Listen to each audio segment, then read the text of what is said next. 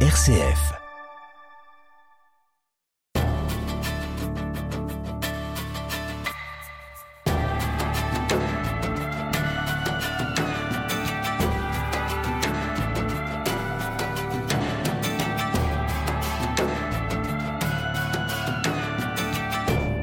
Merci Jean Mallory de m'accueillir chez vous à Paris. Nous sommes entourés de souvenirs de vos expéditions polaires au Groenland, en Russie, au Canada.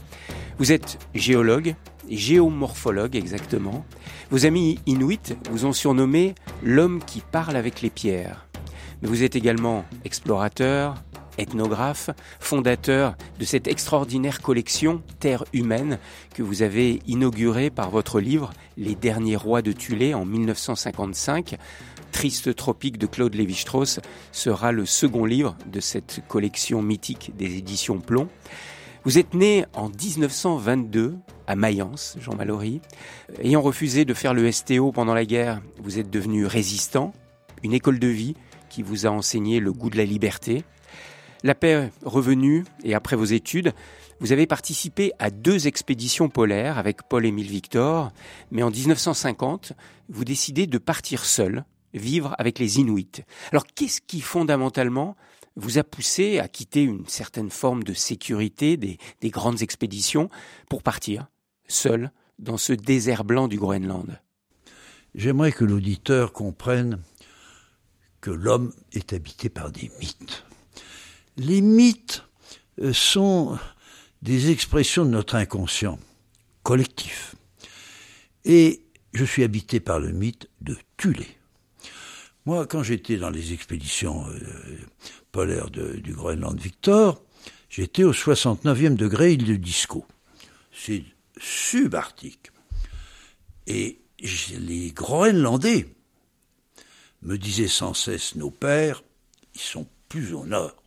C'est là que tu dois aller. Le lieu, des origines, le lieu des origines des C'est le peuple le plus, premier, le plus premier, le plus au nord, les Inusuit. Donc je suis résolu à aller à tuer. Mais je pars au nom du CNRS, je suis chercheur au CNRS, qui me dit, Mallory, il y a plein d'argent dans les missions polaires, pourquoi vous avez démissionné? Je dis, parce que je suis un homme libre je veux étudier aussi les hommes. Bon, bah vous partirez au nom du CNRS, mais vous savez, c'est des commissions, c'est compliqué. Donc, euh, par ailleurs, la région de Tulé était complètement fermée par une décision administrative pour les protéger. Danois, non-danois, interdit. Euh, même les Groenlandais n'avaient pas à. Afin que ce peuple isolé, il n'était que 300, ait le temps de s'affirmer et de passer d'une culture anarcho-communaliste, dont nous allons nous entretenir, qui est très spécifique, et animiste, à une autre perspective, si elle le souhaite. Donc il m'a été très difficile, je suis un homme seul, d'obtenir l'autorisation, à force de pression et de, d'actions diverses, j'ai obtenu cette hmm. autorisation. Mais une chose est d'obtenir une autorisation, une autre est d'être accepté par les populations inuites. Comment vous avez fait pour être accepté par eux? J'ai fait que, quand j'ai reçu l'autorisation, je poursuis mes études sur les pierres. Et où suis-je? Dans le regard. Parce que pour penser, il faut comparer. Donc mes mesures sur les pierres, les changements de température dans les canalicules, je les multiplie à 3000 mètres. J'ai trois chameaux j'ai un, un Touareg, j'ai ce qu'on appelle un Haratine, un fils d'esclave, puis, et soudain arrive un dromadaire qui me tend à moi qui suis sur Marala un document, c'est un télégramme qui arrive de Copenhague, mission Mallory acceptée. Donc c'est dans, le Sahara que vous avez eu l'autorisation d'aller à Dans ce cadre quasiment euh, wagnérien, je suis seul, le Touareg me regarde, et une fulgurance. Apollon, le pôle Nord.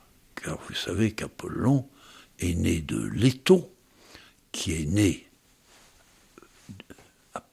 qui est né, euh, qui, s'étant uni à Zeus a donné naissance à Apollon, mais elle-même est née dans le Grand Nord, auprès du pôle, Leto.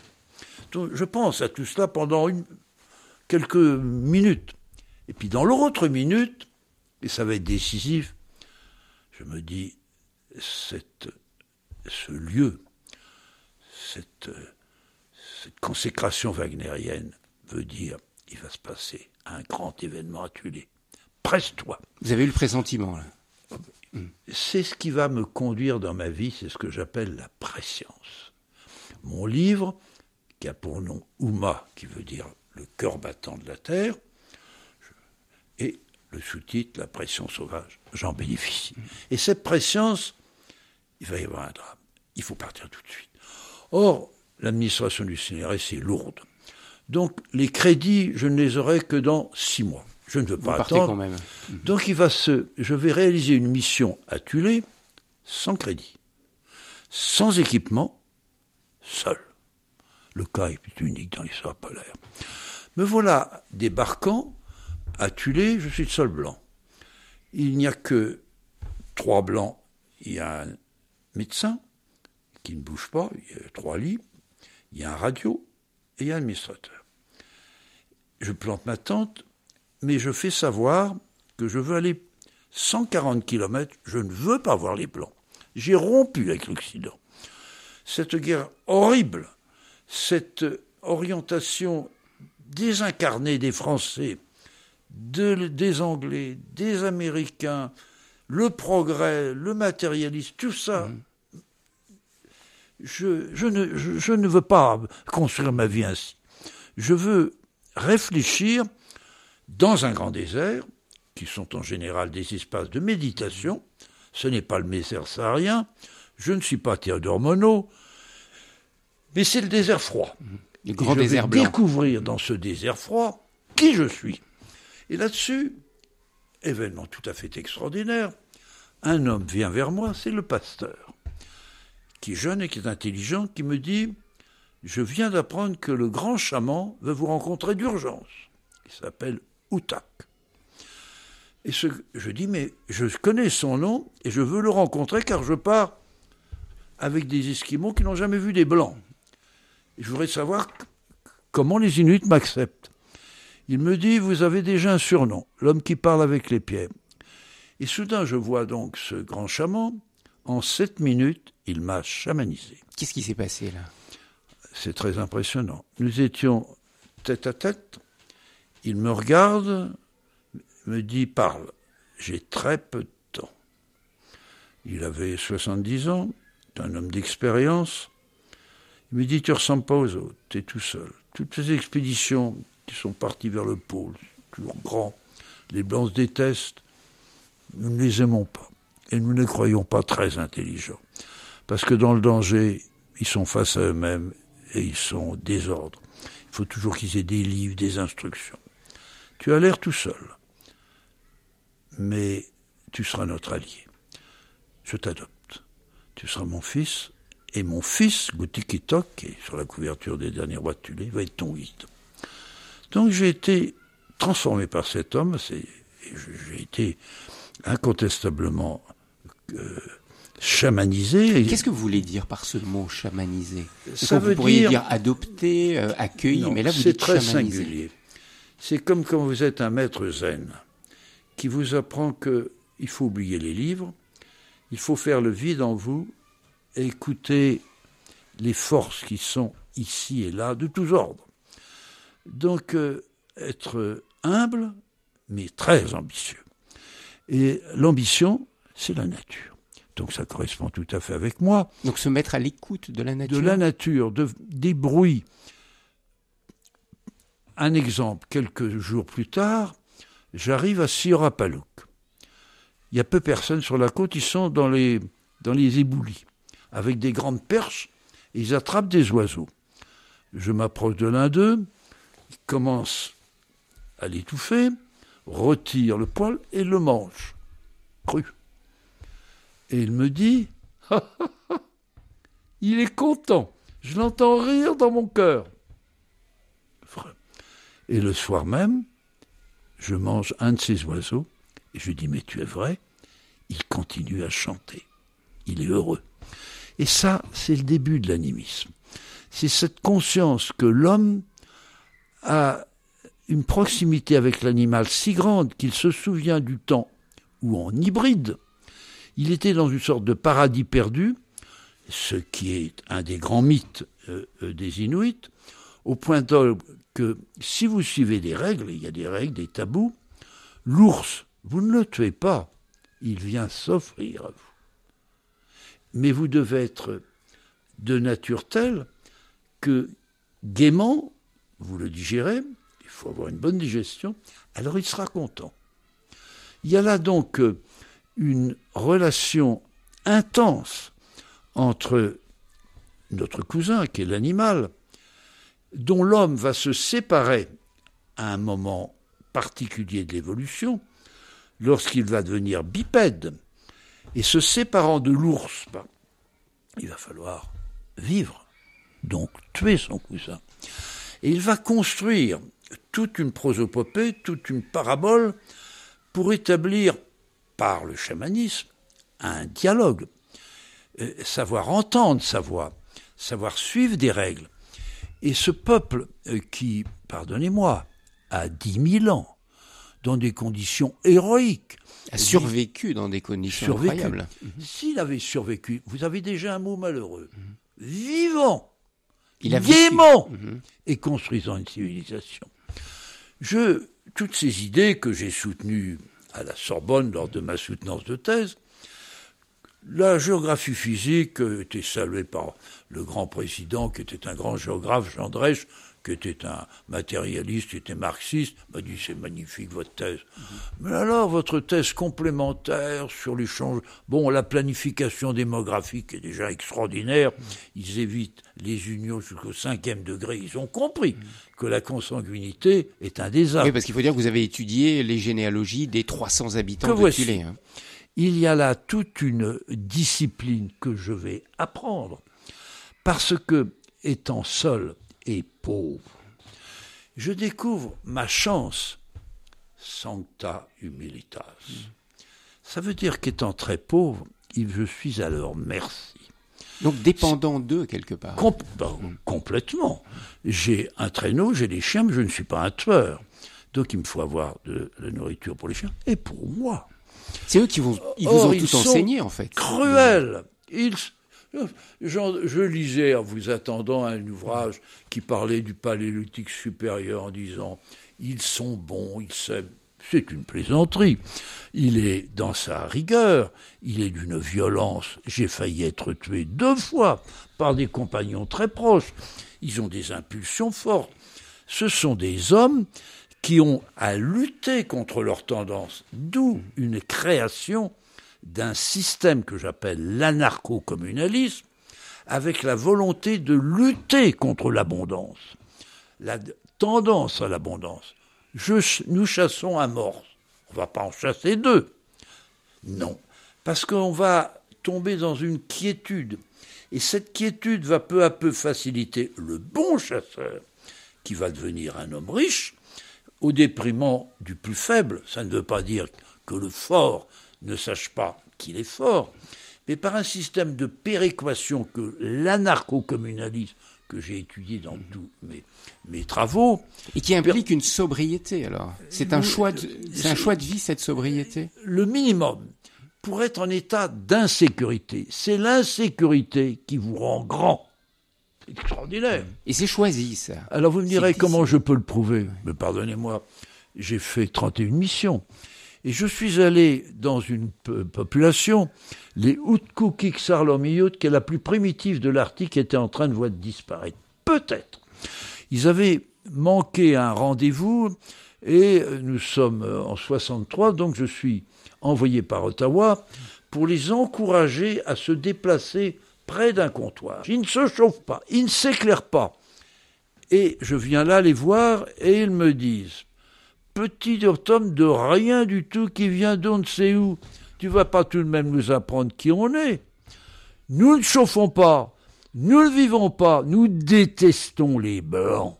C'est notre malheur. Bon, il y en a qui sont pas loin.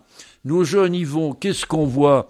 Des hommes qui mangent, ils passent des bulletins météo, ils n'ont rien dans la tête. Et pourquoi Jean Mallory vous ont accepté, ces gens-là? Pourquoi vous avez Parce qu'ils ont vu que j'étais de leur bord je crois qu'un malheur absolu, c'est de ne pas respecter l'autre. C'est bien de le dire dans les droits de l'homme. Il y a des tables des droits de l'homme. Il faut le faire. Respecter le pauvre. Le pauvre, il y a peut-être une dignité, mais il y a peut-être des sociétés différentes. Il faut les respecter. Est-ce qu'on respecte le primitif? Pensez donc. Voyez ce qu'on fait en Afrique noire. Hein?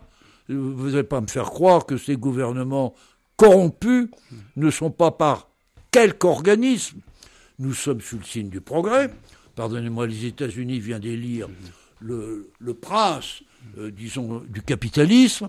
C'est assez effrayant de penser qu'on a été libéré par le peuple américain et que, euh, ne tirant pas la leçon de ce qu'il en est, c'est-à-dire le plus fort, c'est l'argent, écrase le plus faible. Alors, je suis donc, moi, de par le destin, appelé à défendre les peuples. Qu'est-ce qu'on fait? Sous couvert de l'éducation, on détruit le système autochtone, et j'aborde ici les missionnaires. Qu'est-ce qu'on leur dit? Euh, J'ai écrit un livre qui s'appelle Peuple, euh, Lettre à un Inuit de l'an 2022. Pourquoi 2022 J'aurai 100 ans. Et je dis, peuple inuit, réveille-toi.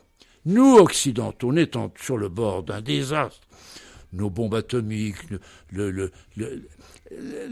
la doctrine qui est matérialiste, il n'y a, plus de vie spirituelle, n'y a pas de... Vous, vous l'avez.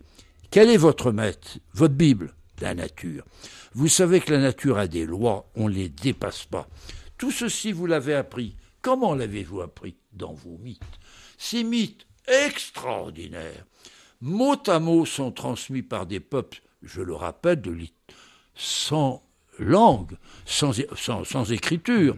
C'est un peuple sans écriture qui a une mémoire. Vous savez, quand ils apprennent... Oui, mais attendez, Jean Mallory, excusez-moi de vous interrompre, mais est-ce que vous ne me parlez pas du passé? Est-ce que tout ça, finalement, tout ce que vous avez vu, tout ce que vous avez vécu, n'a pas disparu Ou n'est pas en train de disparaître? Alors, je, je vais vous rappeler 43. En 43, nous n'étions pas beaucoup de résistants autour de De Gaulle. Vous voulez dire qu'il y a des résistances chez les Inuits La France était en train de disparaître. Mhm. Il fallait résister. Mhm. Il faut que les peuples Inuits résistent. Mais ils le font Mais naturellement. Vous avez aujourd'hui des jeunes qui résistent aller à l'alcool, euh, à la consommation, à l'assistanat. Bon. Parce que c'est le Danemark qui finance, parce que c'est le Canada qui finance et qui rend ces jeunes Inuits dépendants, dépendants de la consommation. C'est-à-dire vous, bah, parce que vous êtes occidental. C'est toute une doctrine. Mm. Alors, d'abord, je. Mais alors, répondez-moi, ils résistent ces jeunes? Il y en a aujourd'hui, vous en connaissez qui résistent ben et qui veulent vivre de manière traditionnelle, sans se chauffer, sans électricité?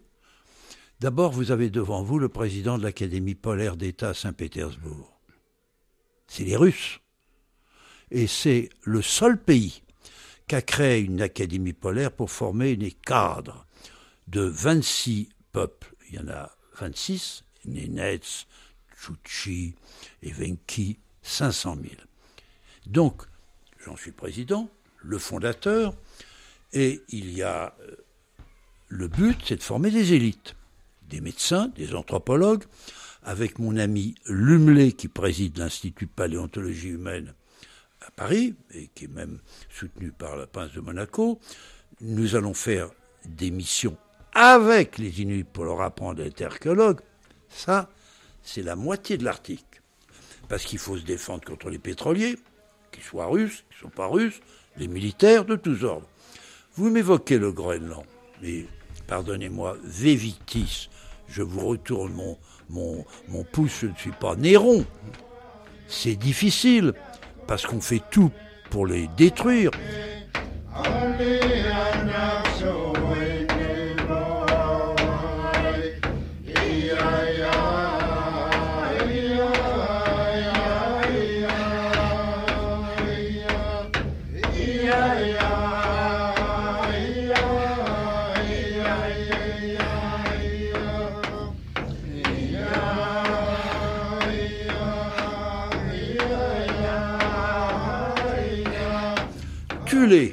Je viens de publier un livre qui s'appelle Ultima Thule. Ultima Thule, pardonnez-moi, ce peuple extraordinaire de Thule au sein duquel j'ai vécu, qui ont été mes maîtres. Outak, mon maître. Ces hommes qui, des siècles et des siècles, ont construit une société de rigueur, qui est parfaitement respectable. Tout, le monastère de la Trappe, ce n'est pas sans but. Je me souviens, j'avais mm. été fait une retraite à la Trappe, et soudain je demande aux, aux moines, mais dans votre dialogue avec Dieu, que ressentez-vous? Et il me regarde de ses deux yeux bleus, si vous en êtes là. Eh bien, c'est la même chose pour ces Inuits. Ils luttent. Et qu'est-ce qui leur arrive? Mais le pire, à Tulé tout de même, il faut reconnaître que à la fin de 51 de ma mission, mhm. Et j'ai un entretien avec le général de la base américaine qui venait. C'est ce que vous appelez votre 18 juin, c'est ça En 1951, le 18 juin, il faut expliquer pour les auditeurs qui ne connaissent pas votre histoire, vous avez découvert la base secrète américaine installée à Tulé, au Groenland, dans le plus grand secret, et vous, vous arrivez là, vous découvrez ça, et vous allez voir le général en chef le 18 juin À la demande du chaman Utak qui me dit les Danois n'ont pas voulu que notre conseil se réunisse et s'oppose. Toi, au nom des sages et de chamans, tu pars. Comme nous craignons ces blancs, tu auras deux chasseurs avec leurs armes. S'ils osent t'approcher de toi, ils tireront. Donc je suis devant ce général, c'est une force considérable, et ce général qui est jeune, US Army, US Air Force, Headquarters, je lui dis, me dit, vous êtes français, mais c'est intolérable. Cette base est ultra secrète. Qu'est-ce que vous faites là Il n'y a pas de mhm. port, il n'y a pas d'aéroport, vous avez été parachuté. Qu'est-ce que... Et vous êtes cartographe, mhm. paraît-il? Mais c'est... Et puis je Ils vous ont pas arrêté? Ils je sais pas vous arrêter, que vous avez un appareil de transmission, mhm. Ce qui est vrai. or, comme nous avons dans nos troupes des espions, car Radio Moscou donne les noms de ceux qui atterrissent. Je vais vous arrêter. Je lui dis, mon général, D'abord, c'est le 18 juin. Ça ne vous dit rien C'est De Gaulle. Moi, je vais soulever la population contre vous. C'est le 18 juin. Puis par ailleurs, vous n'avez pas l'autorisation des de population. Et je suis un, anthropologue. C'est scandaleux ce que vous faites. Scandaleux. Puis il se retire sous sa tente, il sent qu'il y a un incident peut-être diplomatique, et puis un, un officier qui vient, you are released. J'ai donc failli Qu'est-ce qu'il vous a dit alors? Pourquoi You are released, vous êtes libre. Donc il a failli m'arrêter. Et pourquoi ils vous ont laissé partir? C'est ça qui est incroyable. parce qu'il était intelligent, il a compris que c'était. Mais j'aurais été. C'est la vie, mon cher ami. Ça, ça m'est arrivé avec le KGB. Hein. Je connais ça. C'est ça être libre. C'est dire ce qu'on a à dire.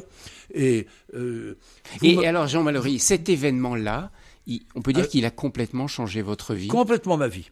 Je suis revenu à Paris. D'abord, j'ai été viré du CNRS parce que j'ai dit, moi, euh, ma thèse, je vais la retarder j'ai mis 14 ans à écrire ma thèse. Elle est très importante. Mais vous avez senti que c'était une mission je vais pour donc, vous de témoigner de ce que vous aviez vu? Ébranler, faire savoir la base ultra secrète. J'écris Les Derniers Rois de Tulé. Je crée la collection Terre Humaine. Lévi-Strauss me soutient. Il écrit Triste Tropique. Juste après, deuxième tome. Tout ceci. Et puis, euh, bon, euh, le livre, 25 traductions, c'est un... Et il paraît à Copenhague. Alors ça existe l'opinion. Les Danois disent comment le Premier ministre a signé un accord livrant les Inuits à une base américaine ultra secrète, mais c'est scandaleux. Qu'a-t-on fait? Immédiatement, le pouvoir danois m'a nommé conseiller du Premier ministre danois. Et on m'a donné une mission. Que faire?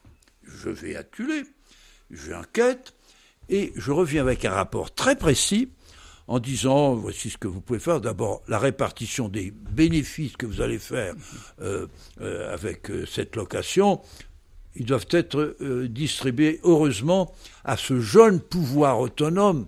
Mais la seconde, c'est qu'aucun avion qui atterrit à Tulé ne doit être porteur de bombes nucléaires. Bon, vous pouvez être un homme de conscience, vous pouvez être un homme visionnaire, mais si vous n'avez pas écouté, je n'ai pas été écouté le 29 janvier 1900, euh, le 29 décembre 1900, 1958, un avion, un B-52, s'écrase avec quatre bombes H. Trois se pulvérisent. Une est toujours sous l'eau. Les eaux sont irradiées, perdues. Donc, premier événement à Tulé. 100, euh, les, 10 000 hommes dans un, village symbolique, Apollon, 10 000 hommes. Il y avait que. On les déporte. Deuxième. Troisième, ce B-52 qui s'écrase. Le troisième, c'est le pire. C'est en ce moment. Nous venons de découvrir. C'est parce que cette base existe toujours, cette base Mais de Tulé. Et elle est encore euh, occupée par les soldats américains. euh, Les militaires américains, quand ils sont installés, il faut un De Gaulle pour les, pour les virer. Ils sont toujours là. Mais il y a pire. Vous savez, les militaires, ils ne disent pas toujours la vérité. C'est le propre de l'histoire internationale. Donc ils ont fait savoir que à l'intérieur du glacier de Tulé, à plusieurs euh, de 300 kilomètres, ils allaient créer un centre d'observation des changements de climat. Le réchauffement, alors, c'est ouvert aux savants. Ça s'appelle Camp Century. Ça a commencé en 53, mais sous la glace, à 30 mètres en profondeur, 300 ogives nucléaires, s'il vous plaît. Qui sont là encore actuellement? Attendez, il y a 4000 mètres de tunnel, tout ceci jusqu'en 67, puis l'armée a vu son erreur, que les missiles... Donc ils les ont retirés. Mais en bon militaire, ils se sont dit, les glaces, bon, c'est pour l'éternité. Donc ils n'ont pas nettoyé les glaces qui sont irradiées. Et sur le plan nucléaire, les eaux usées. Et aujourd'hui, nous devons le découvrir avec un, collègue canadien, climatologue. Vous savez que j'étais à- à la COP 21, j'ai joué un rôle. Et bon, on découvre que les plafonds s'effondrent et que tout ça va vers la mer. Avec le réchauffement climatique. Alors, un, la population, n'en parlons plus, sont aujourd'hui 1000 les Inuits. Deuxièmement, il y a des, des baleines, il y a les courants, Enfin, c'est une catastrophe. Donc, il faut que Washington, enfin que l'armée américaine nettoie, et c'est un budget très important pendant des mois, c'est pas fait. Et ça a été décidé Il faut que ça- Copenhague paye le gouvernement du Groenland parce qu'il faut qu'il nettoie. Et le gouvernement du Groenland, il faut qu'il se réveille. Donc, le, gouvernement du Groenland est devant une situation difficile. Il a une autonomie complète, sauf l'armée, exemple, sauf la diplomatie, exemple. Mais pour que l'indépendance leur soit donnée, qu'ils soient responsables, il faut que la base soit fermée. Ou alors soit groenlandisée. Mais c'est le cas aujourd'hui ou quelle est la situation du de cette tout. base maintenant? Je Où suis en intervenu, je suis ambassadeur à l'UNESCO pour les régions arctiques, je suis le seul. Et pour les questions de la nature et pour les questions humaines. Or, vous savez que ça va très mal sur les plans des populations autochtones, c'est-à-dire différentes. Je suis, très- je suis favorable naturellement à la biodiversité, mais la diversité culturelle, la diversité que personne n'en parle. D'accord. Excusez-moi, Jean, Jean Mallory, 15 Jean Mallory, excusez-moi, répondez-moi à ma question euh, concernant cette base de Tulé. Où en est-on aujourd'hui? Est-ce qu'elle va être fermée? Est-ce que Ben euh, ils vont nettoyer? Mais non. ce qui a été Alors, irradié on attend Non. la réponse. Euh, Et elle ne vient pas, la réponse. Vous pensez bien qu'avec le président actuel, ils ne bougeront pas. Ils ont là un facteur majeur, donc la base à Tulé même existe, mais à Cam Ceinturé, il faut nettoyer. Ils n'ont rien fait. Donc c'est tout à fait nouveau, et comme vous avez, vous avez compris, ça a été étouffé, on n'en parle plus. Dans mon livre Ultima Thule, je demande que ce scandale cesse, que le Groenland prenne mesure de son indépendance, donc que cette base soit groenlandisée, devienne précieuse sur le plan du tourisme, du commerce, mais militairement, il faut fermer. Donc, c'est une action que j'ai entreprise avec euh, euh, Madame Irina Bokova, puisque je viens de la saisir, il faut qu'il y ait une enquête de l'UNESCO, il faut remonter au niveau de l'ONU, c'est un scandale. Visage, RCF. Jean Mallory, j'aimerais que l'on parle d'un autre aspect euh, de votre vie et d'une expérience que vous avez vécue. Alors je mets ce mot expérience entre guillemets. C'est, vous me l'aviez dit la première fois que j'étais venu dans cet appartement, vous m'aviez montré euh, le divan sur lequel vous vous étiez allongé le jour où vous avez eu un, un arrêt cardiaque. Et j'aimerais qu'on parle de la mort ensemble. Euh, j'aimerais que vous nous réévoquiez ce qui s'est passé ce jour de 1998 vous avez eu un arrêt cardiaque et Non. vous avez vécu, un- vous avez vécu une expérience de, de mort. Une sorte d'un début d'infarctus. Alors, je vous le décris de façon précise. C'est un matin, et j'ai un secrétariat au CNRS et hautes études, où, comme vous le savez, je suis directeur de recherche et hautes études, j'ai la chaire polaire. Et euh, je dis à ma secrétaire à 9h30, euh, écoutez, elle s'appelait Elisabeth, paix à sa mémoire, Elisabeth, rappelez-moi à 11h, je vous dicterai l'article pour Le Monde. Et elle me dira plus tard, votre voix était étrange. Et puis je je me sens pas très bien et je vais m'étendre sur ce, ce lit, euh, qui est mon lit, les pieds vers le nord.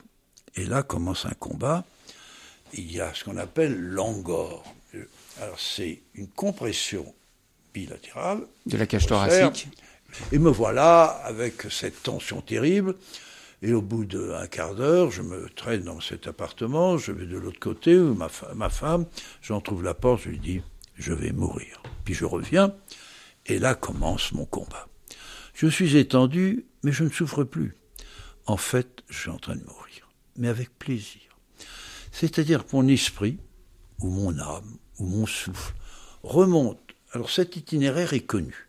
C'est un couloir noir, ça va vite, mais et puis ensuite j'ai un long couloir extrêmement paisible, totalement silencieux, orangé.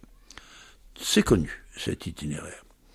Et là, c'est nouveau, je suis, par le pouvoir du Saint-Esprit, au Groenland, je suis en hauteur, je regarde et je vois des chasseurs habillés euh, en peau d'ours, partent en traîneau à chien. Je m'approche et je découvre que je, je vole. Je leur parle, je suis invisible. Alors là, je ne sais plus que faire.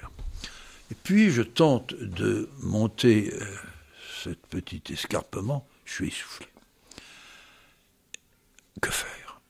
Et là, je me souviens de mes amis inuits. Je suis fils d'Outak, qui m'ont dit s'il y a un problème, appelle-nous. Et ils m'ont appris un chant. Alors je le commence. Dans la seconde, dans une main noire sur mon visage. Et j'entends, et ce qui m'a sauvé, cet homme, peut-être d'origine africaine, jamais pu le retrouver, ce médecin me dit, je suis médecin. Jean Mallory prononce mon nom. Jean Mallory, revenez. Je suis très mécontent. C'était le médecin qui était là auprès de vous. Il était venu, c'est un médecin euh, d'urgence.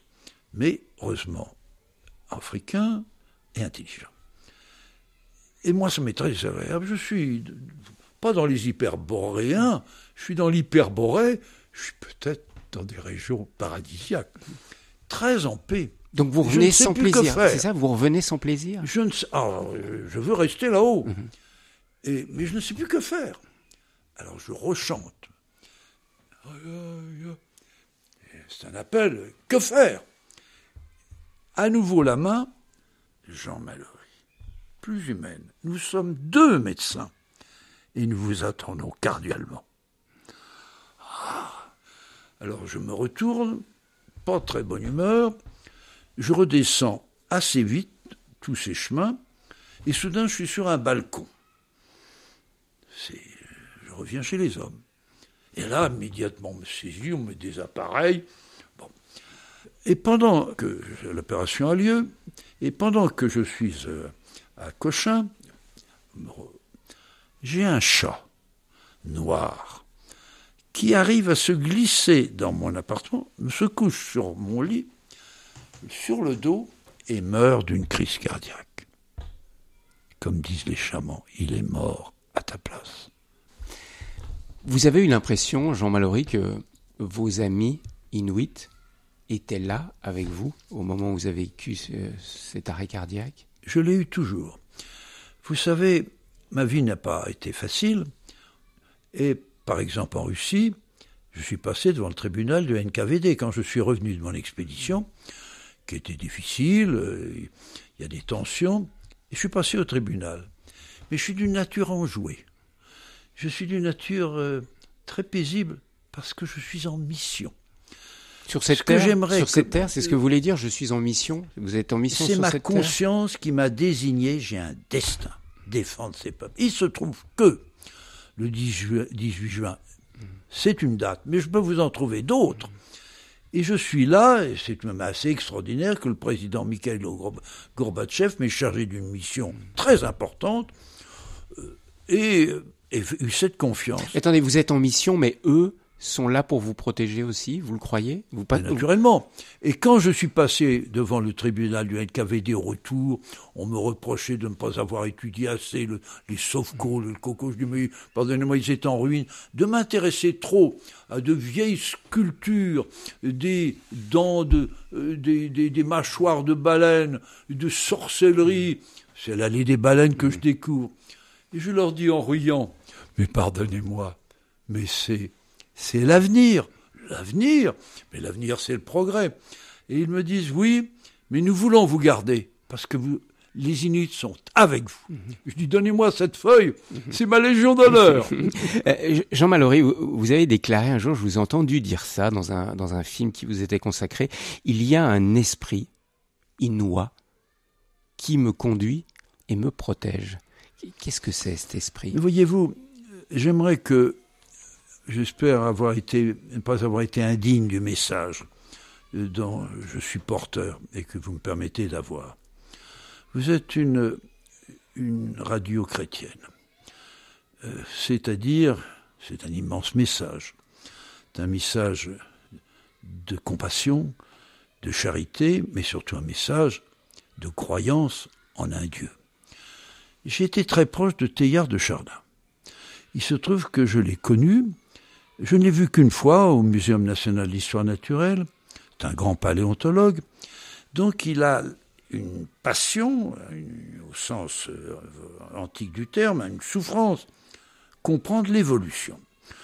Comment on passe de la molécule euh, dans cet univers qui est en train de se construire, puis ça va devenir un invertébré, du vertébré, et puis l'homme. Et il me dit, Jean Mallory, posez-vous sans cesse cette question pourquoi l'homme est-il privilégié? Or, il se trouve que les Inuits m'ont posé la même question. Ils me disent, nous voyons bien cette évolution, parce qu'ils sont des, des ostéologues. L'ours, par exemple, qui est très proche d'eux, cet ours, ben nous voyons qu'il ne change plus.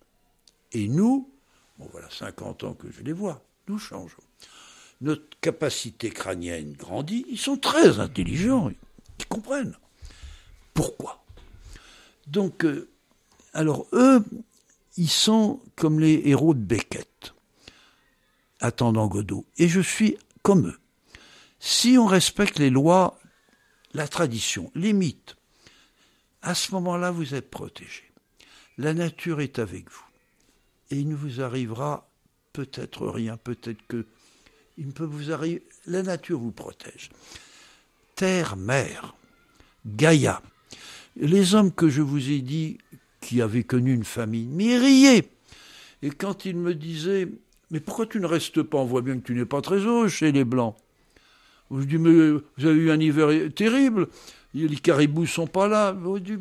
La grand-mère, elle est morte. Le petit bébé, hein, vous l'avez étranglé. Ah, tout ça, c'est hier. Ça va aller mieux. Crois en nous, rions. C'est un peuple que la nature rend heureux. Il y a un accord, oserais-je dire, avec cette foi dans la nature. Ils sont naturels. Natura naturans. Et là, je retrouve Spinoza, c'est-à-dire que je, il ne prononce pas le nom d'un créateur. Il ne parle pas de Dieu. ils n'ont pas le mot de Dieu dans la Ils sont trop fins. Mais il remonte très haut. Il voit vous savez, les mythes, c'est une photographie que je n'ai pas, qui est tout à fait extraordinaire. C'est la mer qui les enseigne. Ces mythes, il y en a 150, la mer La mer, la mer allaitante. C'est, ça a été mal étudié par les philologues, ils prennent le mythe tel qu'il est. Quand est-il enseigné? J'ai vécu intimement avec eux. Lorsque la mère allait, le bébé est là, le bébé souffre de sortir d'un état fétal où il est en paix. Et là, il est, il a peur. et il écoute avec une intensité extraordinaire. C'est le moment le plus important de la pédagogie. Et lorsqu'il a trois mois, six mois, la maman commence.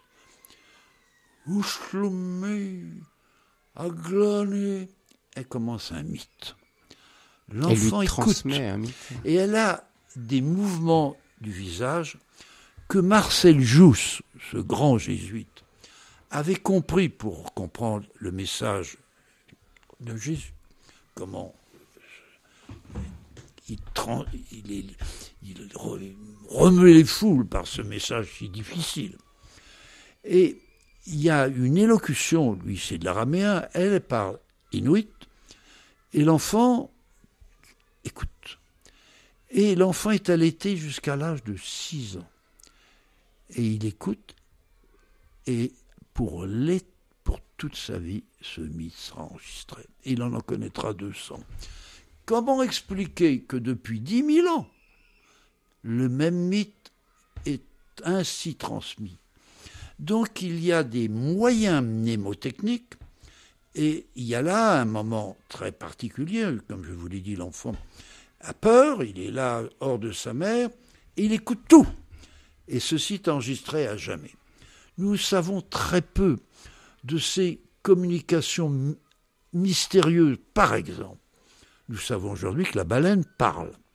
On n'est pas loin de pouvoir comprendre qu'elle est très bavarde. Elle dit à l'autre Oui, il y a un bon coin, tu seras bien reçu. Parce que c'est. Donc, euh, les chiens, j'ai eu des attelages, mais ce n'était pas seulement mes compagnons, c'était mes inspirateurs. Il était arrivé souvent comme je suis d'une nature solitaire, je pars avec mon traîneau. C'est l'hiver, c'est la nuit polaire, trois mois.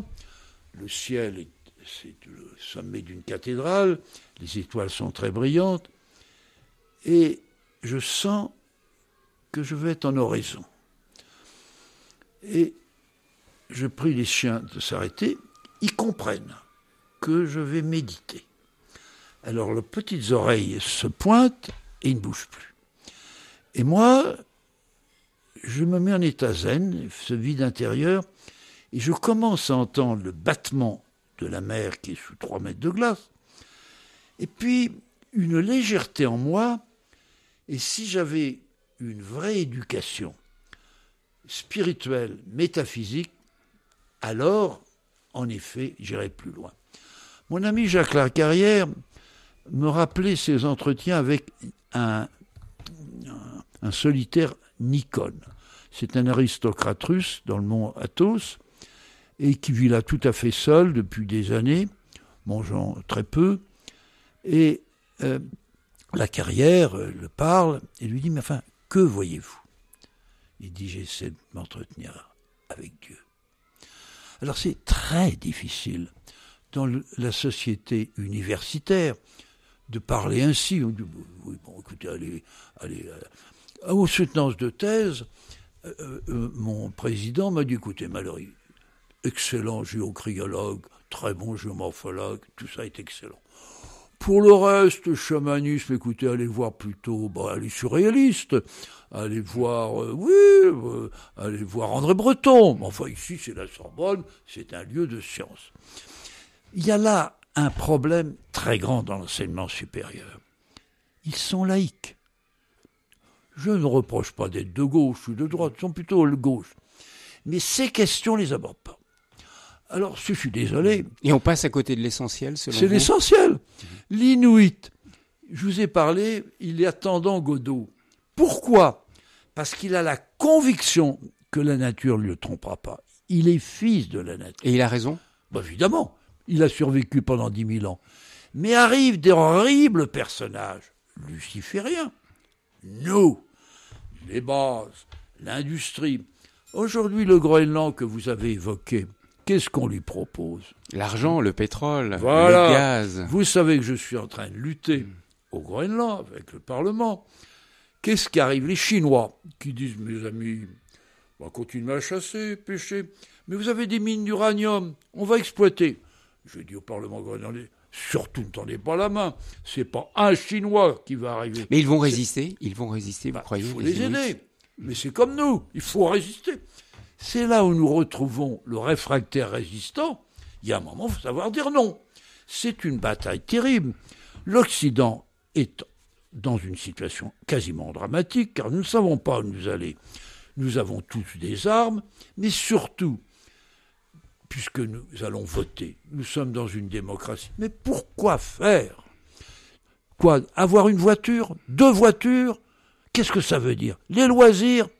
Ça n'a pas de sens. Je suis un homme très âgé, ma seule joie, c'est de communiquer la défense des cultures différentes. C'est devant des Inuits différents, des Russes inspirés, que j'ai appris qu'un chaman, que j'ai rencontré des gitans, c'est la diversité culturelle. Si c'est tous pour parler le même jargon euh, américain, c'est affreux.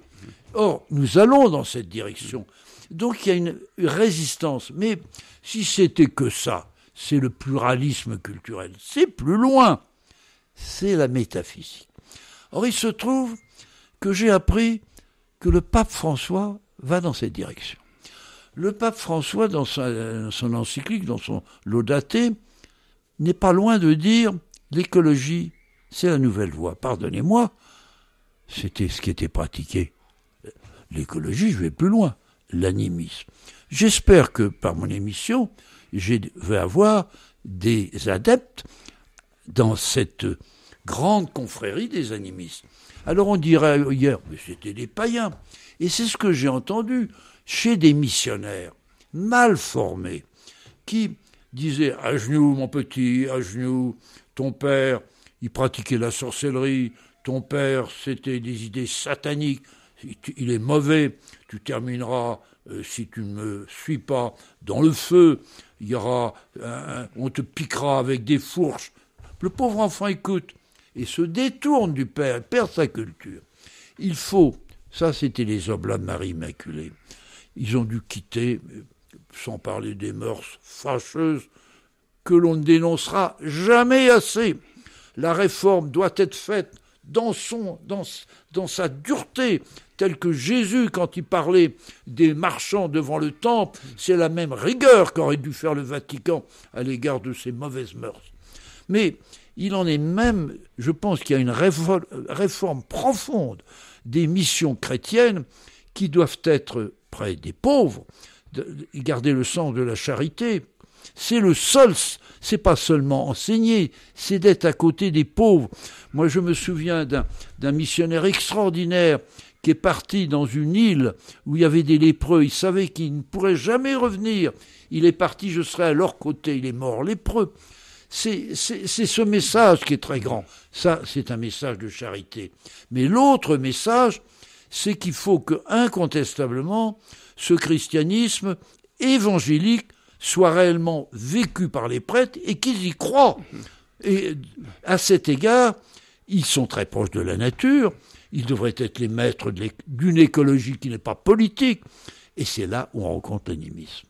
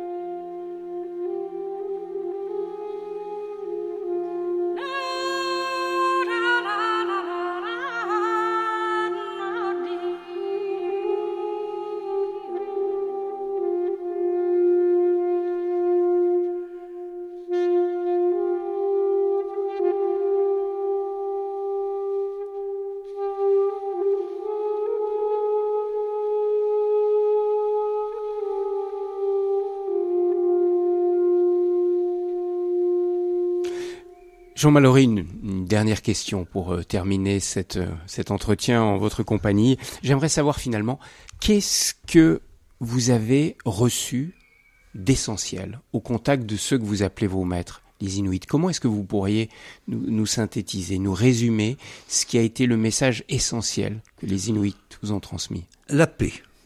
La paix avec moi-même. Je suis parti inquiet d'être agnostique, d'être français gouverné par des hommes sans honneur,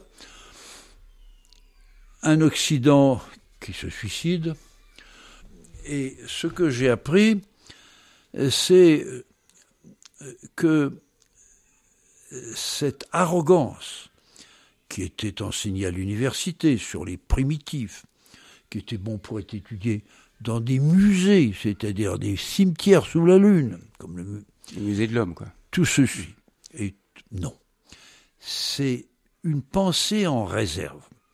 Le paléolithique supérieur qu'on commence à peine à comprendre, euh, Charvet, Lascaux, il y a une pensée. Et la pensée, c'est pas simplement mieux se battre, affûter mieux le harpon ou la lance, non. C'est une conscience de la mort. Donc la pensée euh, religieuse au sens de la reliance, de la reliance est très ancienne. Je donne quelquefois des, des, des, des, des interviews Radio Judaïka. Je dis à messieurs les rabbins, mais pardonnez-moi, avant la Bible, mais il y avait une conscience religieuse. Vous n'en parlez jamais. Et il est clair tout ceci se rattache à un grand courant de pensée. Alors, ils m'ont apaisé. Je peux vous évoquer un moment tout à fait extraordinaire de ma vie, et où les Inuits me disent Tu progresses. Je suis seul dans une igloo de neige. Je veux avancer mes recherches. Donc j'ai fait construire une igloo de neige. J'y suis seul. Les Esquimaux sont à 50 km. Je suis tout seul. Je suis très intense dans mes travaux. Et euh, il faut que mes vêtements, je suis entièrement habillé de peau de bête, un pantalon d'ours, bottes de, phoque, euh, une veste de caribou, et je suis tout nu, sur une couche de neige et euh, une peau de bête au-dessus de moi. J'ai des sommeils très sereins, d'enfant. Et euh, j'entends, je connais par cœur certains mythes, Guimarou qui est une histoire de barbe bleue. Non, ça ne m'embête. Donc je dors très bien. Soudain, un ours. Il est de l'autre côté de la paroi. Alors je, me redresse, je suis tout nu, tout nu, dans la tenue d'Adam. Je me dis, mais c'est pas convenable. Il vient, il faut il vient me présenter Madame Ours, il faut que je m'habille. Alors quand je racontais ça aux Inuits, j'étais très heureux. Il me dit, mais tu commences à devenir comme tout.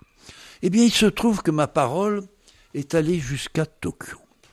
Et euh, un, ingénieur japonais, qui était un peu alpiniste, se, euh, allait, venait, avec un masque dans ce pays, on respire très mal, et soudain il voit chez un libraire un livre en japonais, Les derniers rois de Tulé. Il le prend, il est, un peuple libre, dans un espace libre, dans un...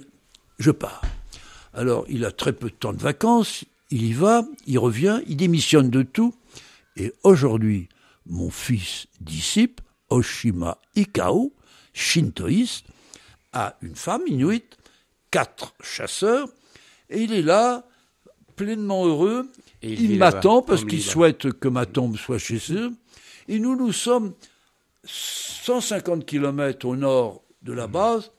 La base, on va la fermer, et je voudrais que le nord du Groenland soit protégé un espace immatériel, sacré. On en aura besoin. Des espaces où il fera bon vivre, et c'est toute l'action qui est la mienne. Merci beaucoup, Jean Mallory, de, votre accueil ici, chez vous. Je, renvoie au livre que vous venez de, publier aux éditions du Chêne, Ultima Thule, puis bien sûr vos nombreux ouvrages, donc récemment euh, chez, chez Fayard, Lettre à un Inuit de 2022. Merci, Jean Mallory.